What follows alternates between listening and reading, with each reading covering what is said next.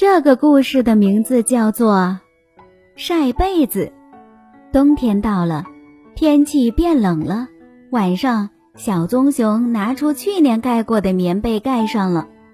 第二天早上，小棕熊的手臂上、脖子上全长满了红红的小疙瘩，好痒啊！小棕熊来到医院找侯医生。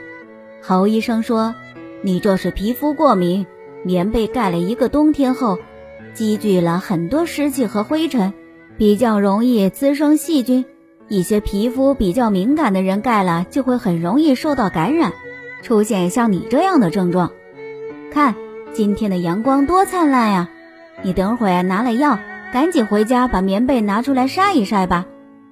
谢谢侯医生，这下我可记住了。晚上，小棕熊躺在床上。